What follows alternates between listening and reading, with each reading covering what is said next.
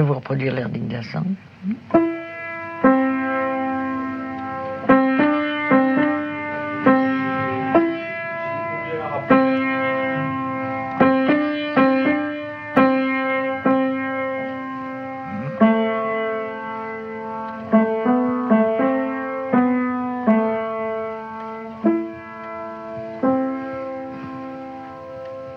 Bonjour à toutes et à tous.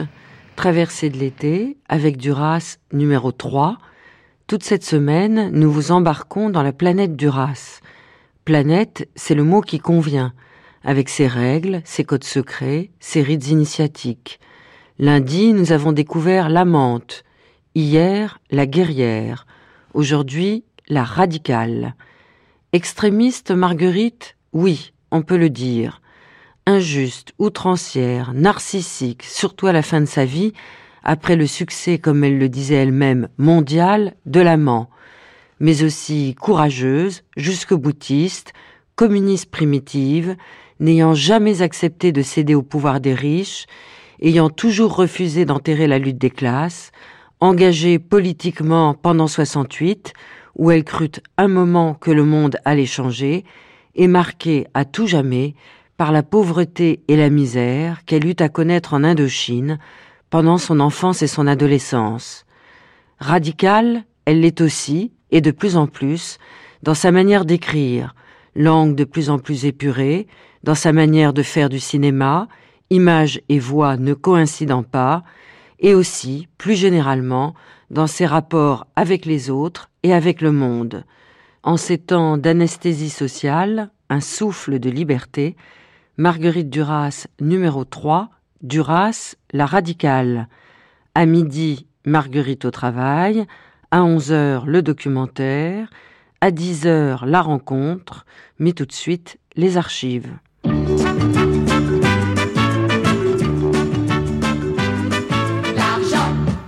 Un homme en paille vaut une femme en or. Une femme en paille vaut un homme en or. Quand la ville dort, l'argent dort aussi. Quand la ville dort, l'argent ne dort pas. Qui paie ses dettes s'enrichit. Non. Qui ne paie pas ses dettes s'enrichit. La parole est d'argent, le silence est d'or. Peut-être. L'argent n'a pas d'odeur. Quelquefois, c'est vrai. Qui paie ses dettes s'enrichit, c'est pas vrai. Mais que l'argent n'ait pas d'odeur, dans l'acception du terme, enfin, où c'est pris d'habitude, c'est vrai. Tu trouves pas. L'argent n'a pas, je veux dire, l'argent n'a pas d'origine. De, c'est même ça, ça. Il n'a pas d'identité. C'est l'argent de la personne. C'est une circulation. Celle du cadavre, oui, mais pas toujours en temps de guerre. Le coq chante, l'argent pas. Le coq chante, l'argent crie.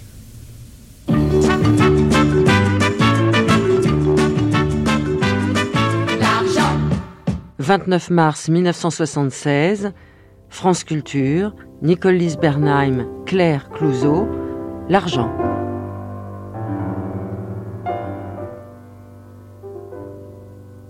Mais Marguerite, est-ce que toi tu voles? Non. Non, et je fais une culpabilité là-dessus. Je n'y arrive pas. La peur est trop grande, je n'y arrive pas.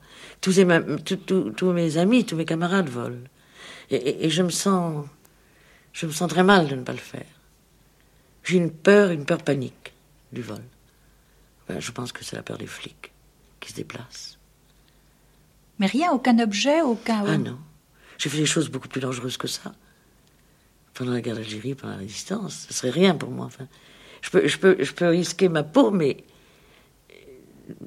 pour, un truc beaucoup plus important. Mais voler un, voler un pain ou voler un, paquet de bonbons, je ne pourrais pas. Je pense que c'est lié à deux choses, ça. À l'éducation politique, n'est-ce pas qui, ne comportait pas ça à ce moment-là.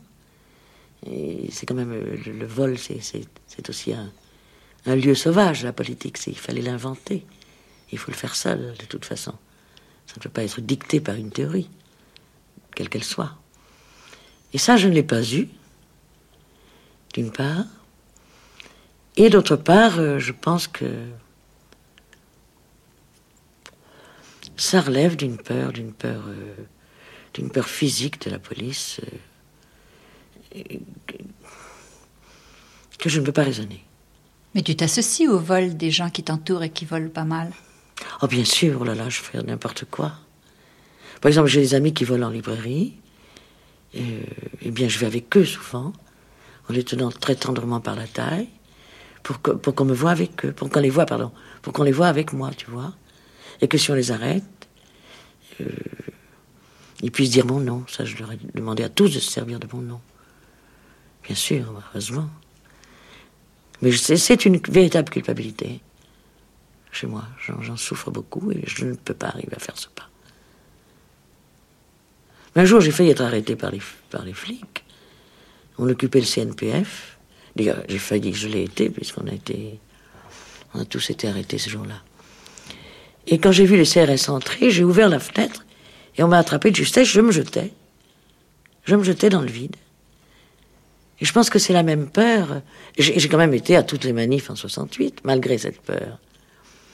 Parce que c'était un risque couru par la généralité, par, le plus grand nombre. Mais le courir toute seule, me trouver seule face à des flics, j'ai l'impression que je tomberais dans les pommes de peur. Les choses les plus difficiles dans cet ordre d'idées que j'ai faites, c'est par exemple des prises de parole sur les marchés, quand j'étais au parti, ou du porte-à-porte, pour vendre des brochures.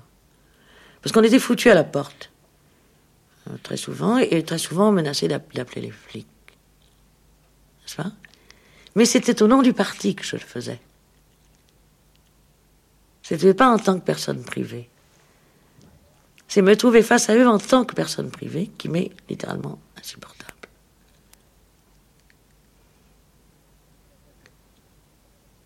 Mais dans la librairie. c'est insurmontable. Et puis il y a aussi que je trouverais ça d'une gratitude un peu gidienne. Euh, je n'ai pas besoin de voler des livres, j'en reçois. Je n'ai pas besoin de voler, de voler du pain. Ou, de la viande, ou je ne sais pas, moi, des bonbons, ou n'importe quoi. Des vêtements, je m'en fous. Je n'ai pas besoin d'en voler. Donc ce serait, ce serait un petit peu intellectuel de ma part. Je voudrais peut-être pour les autres, il faudrait que j'essaye de voler pour quelqu'un. Pour mon fils, par exemple. Je sais pas, je pourrais essayer. Mais je crois pas que j'y arrive, non. C'est une peur trop lointaine, trop ancrée. Comme si j'étais dépositaire d'une peur millénaire, comme ça. On le sent, ça. On le sent soi. La peur de la répression, c'est peut-être une peur de femme aussi.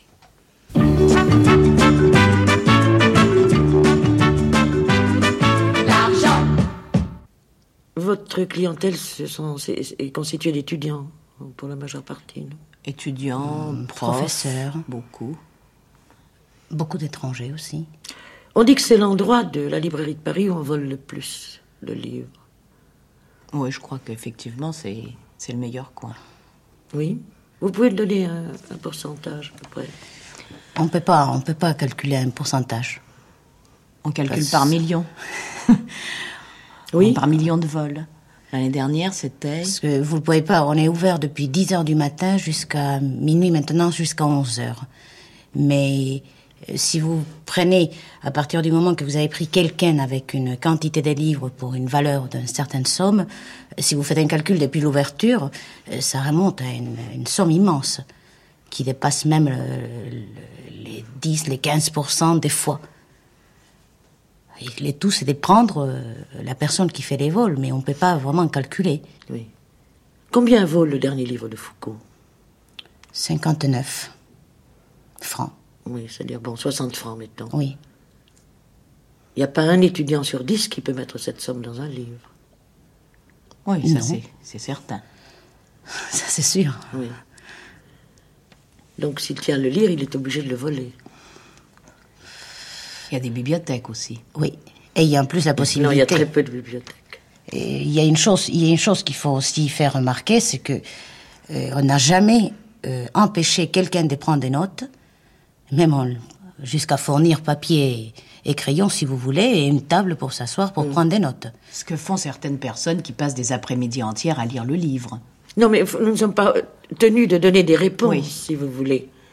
Euh, simplement de faire observer ce. euh, Oui, mais de cas-là- choses, ce divorce entre les moyens d'un étudiant, qui est celui qui lit le plus dans la société et qui en a le moins les moyens d'acheter des livres. Oui. N'est-ce pas? C'est à 20 ans qu'on a le plus lu dans notre vie. Moi, j'allais effectivement dans des bibliothèques parce que je n'avais pas le moyen d'acheter des livres et pas le culot de voler. Et oui, Oui. ça, c'est Mais la plupart des gens. étudiants que je connais volent. Oui, Ils n'ont que ce moyen-là. Oui, mais malheureusement, c'est est tellement étendu et que maintenant ça a largement dépassé l'étudiant nécessiteux que on peut plus dire que c'est vraiment les gens qui n'ont pas d'argent qui volent. Oui. Voler Et- des disques et voler des livres. Quant à moi, ce n'est pas tout à fait voler. Comme voler de la nourriture. Pensez que vous aviez quand même vis-à-vis des voleurs. C'est pas le mot indulgence parce qu'il est impropre, il n'est pas politique. Mais une. euh, Vous étiez en intelligence avec le vol Non, de on livres. peut pas. Mais alors c'est là où je vous dis, venez vivre un mois avec nous, vous comprendrez. Mais oui, mais ça, c'est la notion de travail c'est, qui intervient. et je Et la- non, et la notion de personne. Non, tu peux plus Le voleur face à face à toi. C'est ça qu'il y a aussi. Moi, c'est ce que j'appelle le vol légal, alors, complètement. là. Quand le voleur est face à face à Non, le vol légal, c'est le vol de livres, le vol de nourriture, le vol de... L'escroquerie, l'escroquerie, c'est quand tu voles euh, le particulier. Par exemple, je sais pas, à la campagne, ils ont volé des retraités, là, deux jeunes. Oui, mais ça Qui ont, s'arrête été, qui, ont- pas, qui ont été dans la misère pendant six mois. Ça, c'est c'est vraiment crapuleux, c'est c'est autre chose. Mais voler un grand magasin ou voler des livres dans une librairie, hein, c'est tout- d'une nature Oui. radicalement différente. C'est peut-être, peut-être, mais je pense que ça s'arrête plus. Il y a une escalade qui ne s'arrête pas. Et crac. Marguerite Duras, la radicale, Marguerite qui aime fréquenter les tribunaux, milite pour le FLN, aime les faits divers. Elle publie en juin 1959 sa pièce Les viaducs de Seine-et-Oise, qui sera mise en scène par Claude Régis au théâtre de Poche en 1963. À cette occasion, elle est invitée par Michel Polac dans la célèbre émission de France Inter Le Masque et la Plume, en compagnie de Claude Régis et en avant-première 14 février 1963. Alors, les viaducs de Seine-et-Oise, je crois que c'est inspiré par un fait divers, non? Oui. Qui est un fait divers authentique, enfin, euh, qui vous a. Vous avez lu un fait divers dans les journaux, On non m'a raconté ce fait divers, oui. Quel est-il? Je pense que Claude peut vous raconter. Je raconte très mal. Claude Régis. Euh, voilà, le fait divers est le suivant. Euh, il s'agit d'un couple de retraités de la SNCF vivant euh, dans un pavillon à Épinay-sur-Orge, en Seine-et-Oise, et qui ont très paisiblement vécu, estimés euh, de tous leurs voisins, jusqu'à l'âge de 65 ans, où brusquement cette femme a assassiné son mari et elle l'a coupé en morceaux. Ça se fait beaucoup, ça se fait depuis très longtemps. Et euh, sans doute euh, grâce euh, aux souvenirs des chemins de fer, elle a envoyé des morceaux dans tous les coins de la France en pensant que la reconstitution du corps euh, étant impossible, on ne pourrait pas retrouver le criminel. Mais dans le fait divers, cette femme était extrêmement catholique et elle a gardé la tête qu'elle a enterrée avec beaucoup de piété dans un cimetière et elle allait lui rendre, paraît-il, de temps en temps des visites. Voilà le fait divers qui a euh, servi de point de départ à Marguerite Duras, mais euh, c'est un auteur dramatique, par conséquent, elle l'a fait dévier pour en faire une œuvre personnelle. Et euh, je pense que maintenant, c'est elle qui va vous dire dans quel sens elle l'a orienté. Je suppose que là, une partie du macabre a dû disparaître, car c'est un sujet qui paraît loin de vous à premier abord, non? Je ne sais pas. le, découpage en morceaux, évidemment, on ne le voit pas dans la pièce. Mais euh, vous avez... Ce qui m'avait frappé, c'est que, surtout, c'était le fait que la femme ne s'est jamais expliquée sur la chose. Il y a eu des, efforts de, la justice et d'elle-même, enfin, pour, euh, pour essayer de lui faire dire pourquoi elle avait fait ça, et elle était de très bonne foi, elle n'a jamais su l'expliquer. Alors cette fois-ci, c'est un couple, évidemment, dans ma pièce. Seule, elle n'aurait pas pu, encore moins s'expliquer.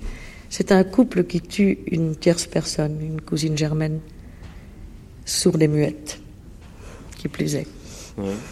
Et, le, sujet, je suppose, en, pensant à vos autres œuvres, et, au fond cette espèce d'impossibilité de, de, communiquer, d'expliquer par des mots ce qui se passe euh, à l'intérieur d'une vie, non? Je simplifie, mais c'est bien difficile. Si vous voulez, enfin, il y a une sorte de radicalisme en général vis-à-vis des criminels qui fait qu'ils sont coupés de toute possibilité de se raconter, qui m'a toujours frappé, enfin. Et cette femme en particulier, qui n'a jamais pu dire un mot là-dessus, m'a conduite à faire ça. Mais est-ce qu'elle parle dans la pièce? Elle parle, oui. Mais d'autres choses D'autres choses. Et elle est incarnée par Katharina Rennes. Katharina Rennes que nous avons vue dans Chin Chin et dans Va donc chez Thor. Exactement. Et Paul Crochet joue le rôle du mari. Je voudrais vous poser une dernière question, Marguerite Duras, car je crois que vous n'aimez pas trop parler en public, je vous fais subir un petit supplice en ce moment. J'aimerais savoir, est-ce que vous êtes amené à travailler avec le metteur en scène, avec les comédiens, à changer le texte, à faire une sorte de, travail sur le plateau? Sur la demande de Catherine Rennes et de Crochet et de Claude, de Régie, j'ai changé beaucoup de choses. J'avais même euh, trop changé. J'étais même tentée de réécrire toute la pièce. Finalement, on est revenu un petit peu en arrière, on se tient à peu près ce qui a été fait au départ. Et quand vous écrivez une pièce, vous pensez à un acteur Oui. En ce moment, vous en écrivez une Oui, en ce moment, j'écris une. Euh, oui. J'écris une, une, pièce euh, et je pense toujours à deux actrices qui sont Lolé Bellon et Tatiana Moukine. D'ailleurs, euh, il y a écrit Lolé et Tatiana. Ah en marge de la pièce. Mais vous n'avez aucune garantie que la pièce soit jouée naturellement par ces deux acteurs. Ça dépend de beaucoup de choses. Non, je n'ai aucune garantie, mais enfin, c'est un, un support euh, très profond enfin, pour moi. Est-ce qu'il y a une question dans la salle avant de nous séparer? Eh bien, je, ne vois qu'il n'y a pas d'autres questions. Je vois que vous êtes, vous êtes aimable avec Marguerite Duras. Ça ennuie un petit peu de répondre à nos questions. Et en tout cas, nous irons voir la pièce et nous en reparlerons pour la générale, c'est-à-dire le 20 février. Merci Marguerite Duras, merci Claude Ricci.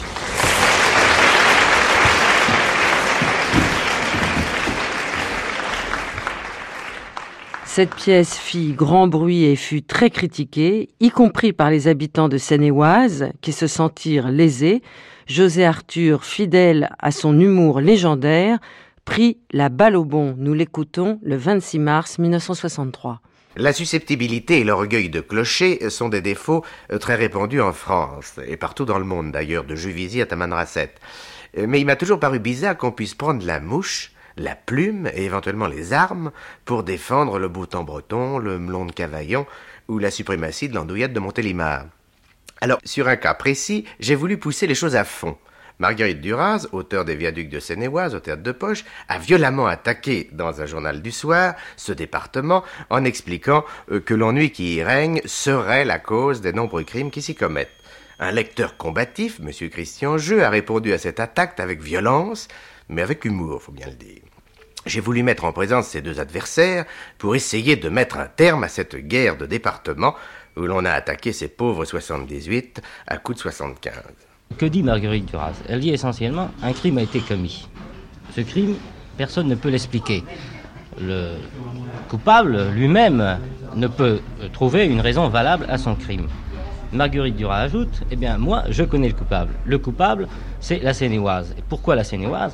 Parce que euh, la solitude physique et la solitude morale qui pèsent sur chaque habitant de la Sénéoise l'amène fatalement à commettre des actions irréfléchies et par là même euh, un crime. Je n'ai jamais dit que la Sénéoise était coupable. J'ai dit que c'était peut-être là une explication possible. Quelle, est la phrase, quelle est la phrase de, euh, Marguerite Duras explique, si vous voulez, la, solitude, ou, si vous voulez, euh, prouve la solitude en disant euh, en Seine-et-Oise, il n'y a pas de ragot, en Seine-et-Oise, il n'y a personne dans les cafés, en Seine-et-Oise, on, ne peut pas, trouver de cigarettes, après 9h du soir. non, enfin, les cigarettes après 9h du soir, passons.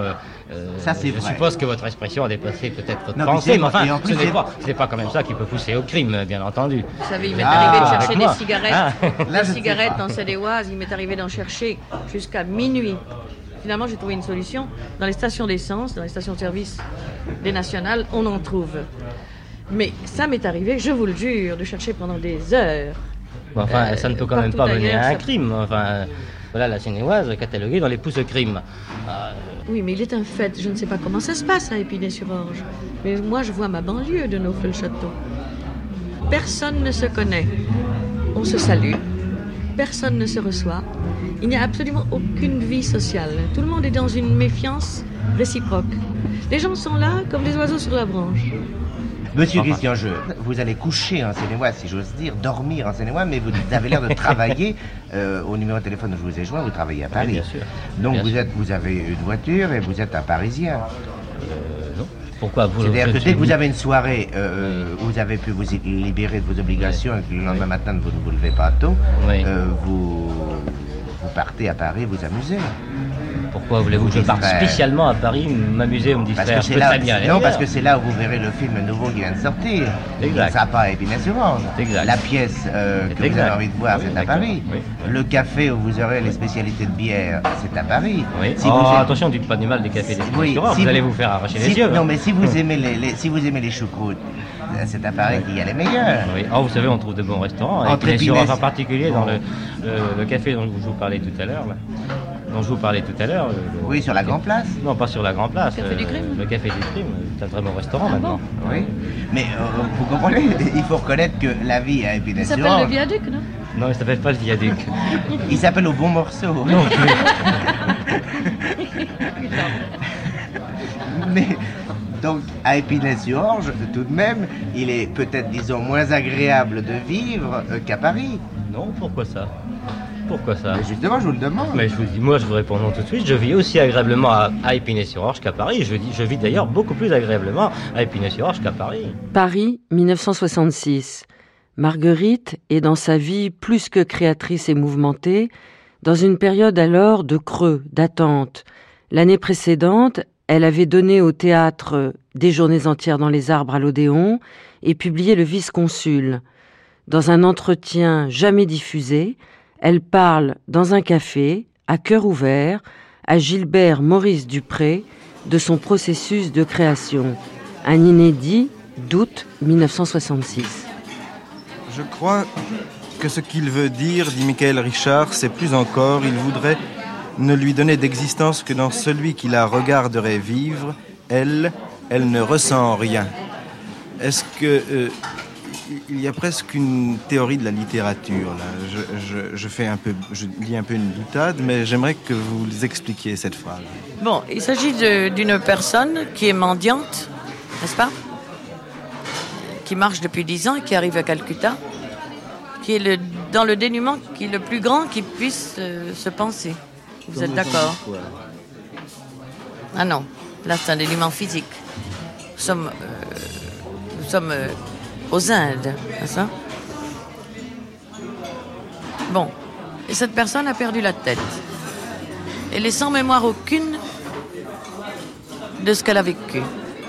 Ni de la faim, ni de la douleur, ni de la solitude, ni de son périple. Elle est là, cependant. Elle est vivante. N'est-ce pas? Elle n'est pas nommée. Bon. Alors, elle se propose à la littérature. Dans mon livre, comme étant d'une vacuité idéale. Je peux couler dans cette femme n'importe quoi, n'importe quelle histoire. Je peux tout imaginer. Évidemment, c'est par excellence une sorte d'apersonnage, comme on dit, apolitique, d'un romanesque. C'est ça que je veux dire. Elle n'a d'existence que celle qu'on lui prête, puisqu'elle ignore, elle s'ignore vivant elle n'a que l'existence du dehors, donnée par le dehors, donc par la littérature. Parce que qui s'occuperait d'elle sinon la littérature? Qui? Pourquoi avoir choisi de, de délivrer ce personnage en 1965 et non pas dix ans plus tôt, par exemple? J'étais pas mûr pour le faire dix ans plus tôt.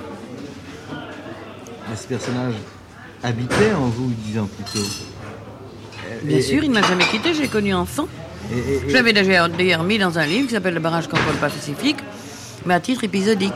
Il avait beaucoup moins d'importance que maintenant, dans le vice-consul. Vous savez, on ne choisit pas ses temps. Ça vient quand ça vient. Ce n'est pas du tout euh, en rapport avec la guerre du Vietnam. Ou bien alors, c'est à mon insu. On pose toujours aux écrivains des questions auxquelles ils, ils répondent très difficilement. On demande pourquoi ils écrivent. Euh, mais les écrivains, eux, pourraient demander aussi pourquoi les autres n'écrivent pas. C'est pareil. Ça semble très difficile de ne pas écrire. Vous comprenez? Oui, D'autant plus que j'ai ce travail. Pourquoi, pourquoi maintenant? Je sais pas. Je ne peux pas vous répondre du tout. Parce que sans doute que je, me suis débarrassée d'un certain nombre de choses dans mes autres livres. Et que cette chose-là, qui était plus importante pour moi que les autres, a pris naturellement sa place une fois que j'ai été désencombrée du problème plus personnel, quand j'étais plus jeune. Je vais parler de maturité. Est-ce que dans dix ans, vous n'auriez pas été mûr davantage pour vous délivrer justement ce personnage ah, Ça, je peux pas vous dire non plus. Non, simplement, je cherche à, définir la situation historique de, l'écrivain vis-à-vis de son œuvre. Euh, qu'est-ce qui, qu'est-ce qui peut susciter euh, Bon, en gros, si vous voulez, on commence toujours par l'autobiographie. Alors, euh, admettons que dans ce cas particulier, dans le mien, je me méfie beaucoup de l'autobiographie. Que ça a été ma méfiance numéro un. Hein Alors, euh, ça, j'ai pas voulu le faire. J'ai connu à 12 ans, j'ai pas voulu le faire très vite parce que. Parce que je l'aurais fait en direct, par exemple, comme on dit dans le, dans le cinéma. Hein Je l'aurais fait à chaud avec de la sentimentalité, une façon déplaisante et douteuse. Maintenant, j'en vois la portée. Je vois mieux la situation de cette personne dans le monde, dans le contexte mondial. Nous ne savons pas où nous allons, du tout. Et quand vous parlez de la littérature en général, euh, vous parlez de, je crois, de la de la seule chose non communautaire qui soit. Il y a une communauté d'écrivains, mais qui n'est pas communautaire. Vous comprenez ce que je veux dire? Nous ne savons pas où nous allons, mais nous y allons tout seuls. Je crois que la relation de l'écrivain avec son œuvre est une relation d'exploration, bien sûr. Nous allons toujours vers des parts de nous-mêmes qui sont inexplorées. Sans ça, ce n'est pas intéressant mais nous y allons seuls. Oui, vous y allez. Vous qu'en fin de compte, qu'en fin de compte et au bout de décades, cela fasse un mouvement littéraire, nous n'avons pas à le savoir, tandis que nous, nous, écrivons. Nous, avons à l'ignorer. Ce n'est pas tout à fait dans ce sens-là que je posais la question. Je pense par exemple que euh, Ronsard, euh, de par sa culture, avait une vision différente du monde, voyait, entendait le monde d'une façon différente que vous, que vous par exemple, que Valérie, pour, pour rester sur le, dans le monde poétique. bien sûr. je veux dire par là que... Nous euh, sommes porteurs, enfin les écrivains sont porteurs de visions. De visions personnelles et, et qu'ils essayent de communiquer. Oui, mais L'aboutissant de cette vision, vous voulez dire que... Oui, mais ça, ça rejoint ce que nous disions tout à l'heure vous pensiez qu'il y avait une sorte de mouvement de, convergence de, de toutes les littératures d'une certaine époque. Oui. Marguerite Duras, dans ces années-là, s'affirme de plus en plus comme cinéaste, et c'est en tant que cinéaste qu'elle est invitée au micro de Philippe Hénaud et de Jean Mitry dans leur émission Connaître le cinéma. Elle s'explique sur son rapport au cinéma et sur l'importance de la littérature. La relation entre un livre et son lecteur est une relation solitaire et irremplaçable. Je l'ai déjà dit souvent. Et je ne pense pas du tout qu'elle puisse être remplacée par une relation du spectacle au spectateur. Là, je, cerne un problème qui est plus précis. Je parle de l'illustration cinématographique, par exemple, des classiques du 19e siècle. N'est-ce pas? Il est évident que Proust, vous avez avec Proust une relation personnelle et que personne ne peut modifier. Ni Clément, ni Visconti. Donc c'est une erreur grossière, c'est une vulgarité. Et non seulement une vulgarité, mais, mais une sorte d'acte malhonnête que de vouloir se substituer à vous dans votre lecture. Je crois que la lecture euh, a été déviée de son sens pendant très longtemps. Pendant, tout le 19e siècle, sans doute, et une grande partie de celui-ci, la lecture a été un passe-temps de la bourgeoisie, donc de la société de classe. Ça n'a jamais été une lecture créatrice. Maintenant, on sait lire. On lisait mal. On lisait pour combler le vide, enfin l'ennui. Et je pense qu'il faut passer à autre chose maintenant. D'ailleurs, il faudrait écrire des livres courts qui se lisent vite. Balzac n'existait que parce qu'il n'y avait pas de cinéma. Oui, je pense que. C'est à la fois le cinéma, la télévision, le spectacle. Quand Balzac décrit pendant 50 pages euh, un diamant, en fait, il le filme. Vous dites que bien des beaux films pourraient se réduire à un contenu euh, intellectuel nul. Je trouve que ce n'est pas un bon critère. Euh, si vous voulez réduire tout Zola à un contenu intellectuel, allez-y. Il y en a guère. Dumas. Oui, mais enfin, je ne pensais pas à Dumas. Non, mais c'est parce que le cinéma relève beaucoup du récit. Et je crois qu'il n'est pas encore arrivé au roman, ou rarement. Il relève, il, relève de la narration la plupart du temps. Et ce que vous trouvez être sans contenu, c'est une narration pure et simple? Une narration pure et simple, bon, le contenu est à faire euh, par celui qui le voit, mais ça aussi bien euh, littérairement. Oui, mais alors moi je vous réponds que l'élément narratif dans le film ne m'intéresse pas. Euh, que dans la mesure où il y a une narration, ça ne m'intéresse pas. Ah ça je vous l'accorde, 95% des films sont des narrations et à, cet égard ne me paraissent pas être du tout du cinéma au degré le plus élevé. Le cinéma relève encore à, à 80% du 19e siècle. C'est vrai. C'est un ciné, oui. Oui. Le louche, c'est de la littérature du 19e, la mauvaise. Absolument. Absolument.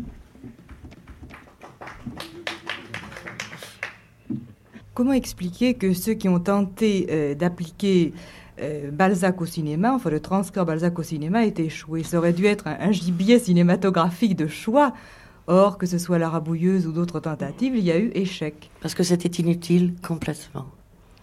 Le pensez-vous vraiment? Complètement. J'aimerais savoir pourquoi. La lecture était là, elle n'avait pas à être remplacée. Je m'en suis expliqué tout à l'heure, justement. C'est une lecture totale, enfin, visuelle. Elle relève de, vraiment de tous les sens. Balzac a une odeur, il a. Oui, c'est un terrain, c'est un, sol. Euh, il a ses plantes, il a ses. Mais il y a un problème qui n'a pas été. eaux, tout, enfin, tout est, tout est là, complet. C'est un univers, Balzac.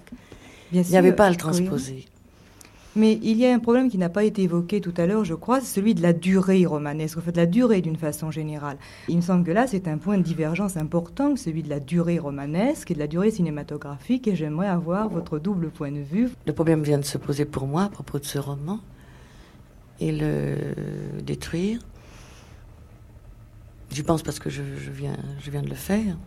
Enfin, je le cite en exemple pour cela. Et le, la, durée, la durée du roman est celle du film. J'ai trouvé dans le roman une sorte de métrique, d'origine musicale d'ailleurs, puisqu'à la fin du livre il est question de musique, que j'applique à tout le film, ce qui fait que le film est naturellement rythmé. J'ai choisi un nombre. J'ai choisi une phrase musicale de la fugue, de l'art de la fugue, n'est-ce pas?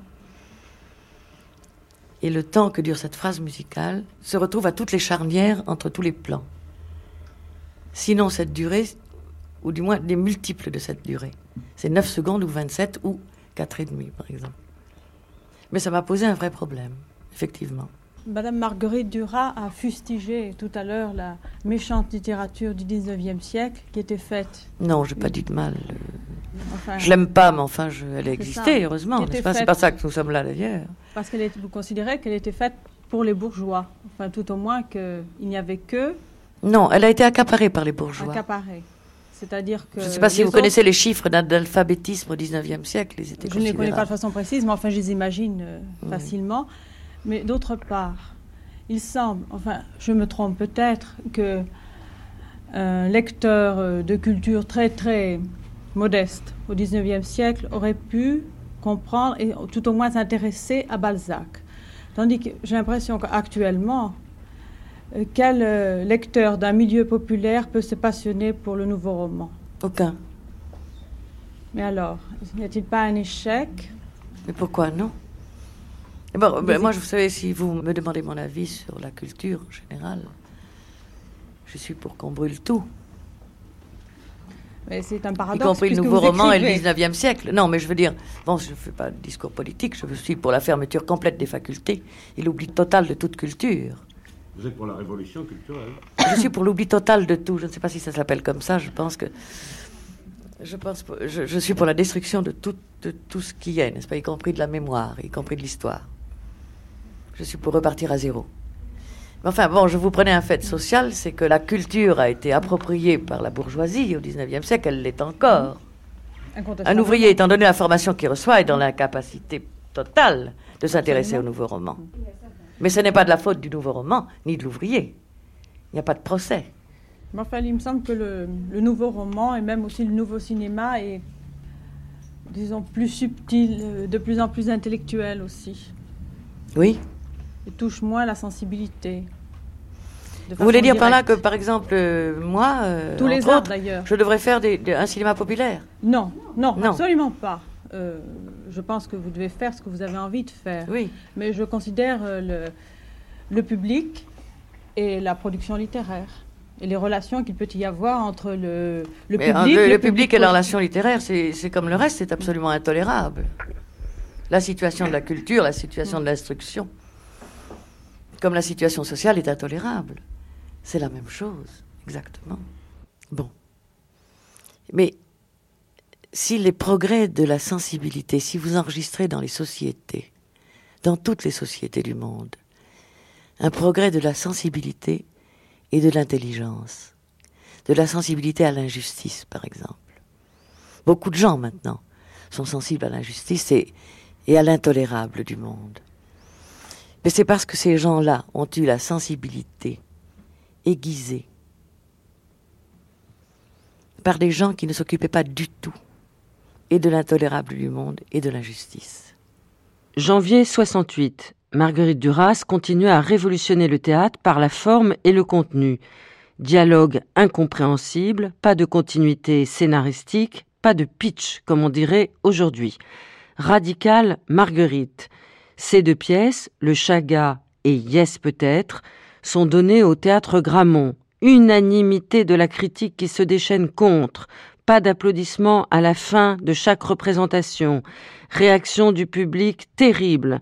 Nathalie Sarraute, auteur comme elle de textes qui mettent en pièces le langage et essayent d'aller jusqu'à la radicalité de l'épure de la langue, vient pour une fois à son secours et dans une émission de janvier 68 fait l'éloge dans l'émission de Jean Chouquet de Marguerite Duras. On l'écoute. Nathalie Sarraute, hier soir, nous avons été malencontreusement interrompus alors que vous nous parliez de la pièce de Marguerite Duras, enfin des pièces de Marguerite Duras que vous avez vues au théâtre Grammont. Et je crois que vous aviez d'autres impressions à ajouter personnellement. Je crois que je disais que c'était fait avec rien, avec très peu de mots et les mots les plus simples et que nous étions transportés à des milliers de kilomètres d'un théâtre qui était encore en vogue et qui a encore des supporters, le théâtre à grande tirade creuse. Les mots sont extrêmement chargés, extrêmement virulents, et je crois qu'il réalise que Ezra Pound demandait à toute œuvre poétique, c'est-à-dire que le plus possible de sens et de sensations soit exprimé par le moins possible de mots. Il me semble, d'ailleurs, dans la seconde pièce, il y a aussi quelque chose qui m'a beaucoup intéressé, c'est que le langage n'est pas transmis directement, mais c'est une sorte de langage indirect que nous percevons à travers l'interprétation d'un autre. C'était réfléchi. Ce n'est pas de sa source qu'il sort, mais il est, nous le recevons par réfraction. Ça m'a paru extrêmement intéressant. En tout cas, cette sorte de langage qui est tellement lourde euh, de contenu possible. Je vais peut-être contre la mode actuelle, mais j'attache une grande importance au contenu. Il me semble qu'elle permet aux acteurs de déployer leur qualité au maximum, parce qu'il me semble que le rôle des acteurs consiste précisément à remplir ce langage, et plus le langage est simple, plus il est susceptible euh, de permettre à l'acteur de le charger de tout ce qu'il contient en lui-même. Je voulais dire aussi que peut-être d'autres personnes l'ont dit à Marguerite Duras, mais en tout cas, je lui ai dit qu'il me semblait que c'était du happening. Et elle disait hier que c'était du happening fixé. Euh, moi, il m'avait semblé euh, que c'était du happening, mais excessivement travaillé et mis au point euh, d'une manière tout à fait parfaite. Il me semblait qu'on arrivait justement à cet grand naturel que donne le plus grand travail. Et on avait tout le temps l'impression, très souvent l'impression dans la seconde pièce, que les acteurs improvisaient. Et en même temps, j'aimais mieux ça que du happening parce que on avait en même temps cette impression de quelque chose d'extrêmement mûri, d'extrêmement précis. Maintenant, je peux dire pour conclure que je ne sais pas si cette pièce tiendra longtemps, mais que j'ai la certitude euh, qu'elle reviendra et qu'un jour on appréciera les immenses qualités de ces deux pièces.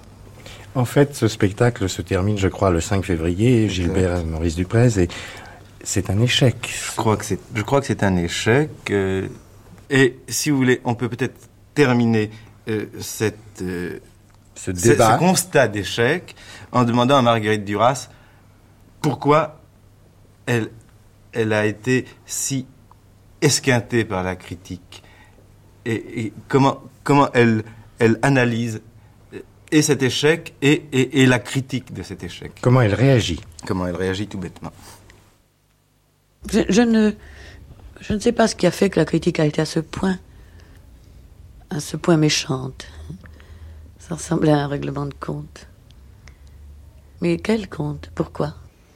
Vous savez, les gens sont d'un nationalisme incurable. Je me suis fait insulter dans la rue à cause de cette pièce. Trois personnes qui se sont retournées en me disant il faut la brûler avec les communistes. Comme au Moyen Âge. Ça, ça me fait assez plaisir. Parce que beaucoup d'étudiants viennent aussi me dire merci. Vous croyez que c'est un compte réglé à la gauche?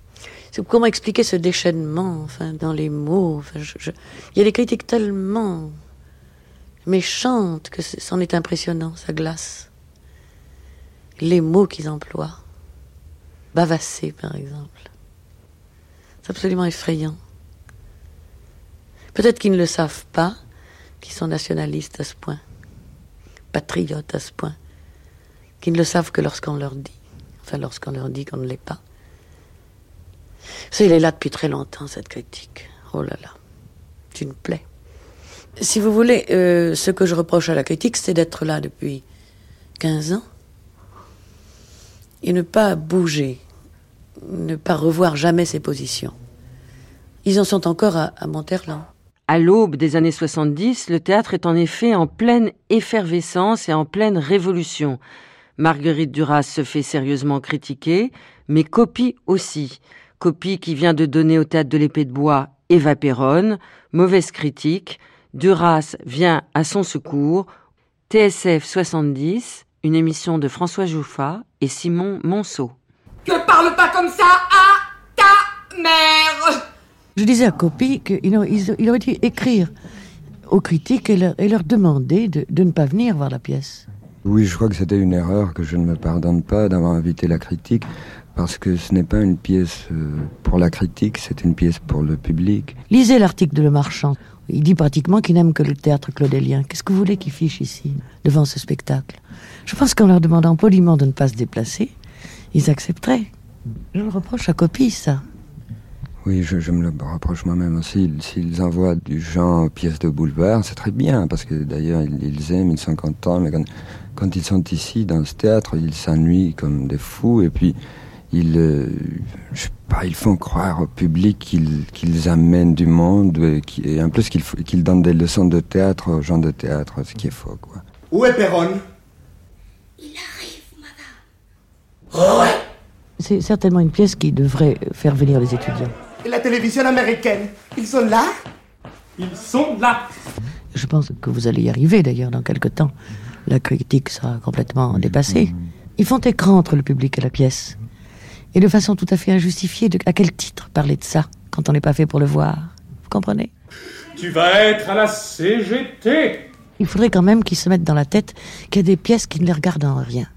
Les pièces de copie ne les regardent pas. Imaginez Gauthier ici ce soir.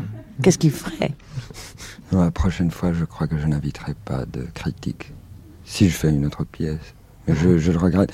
Il faut que je m'excuse auprès du public d'avoir invité la critique. Quoi. Je m'excuse. Laissez-la mourir vite. Taisez-vous, idiote. Je ne vais pas me taire parce que je l'aime. Parce que vous tous, vous ne l'aimez pas, mais moi, je l'aime, vous comprenez? Vous n'avez pas le droit de me traiter d'idiote. Evita.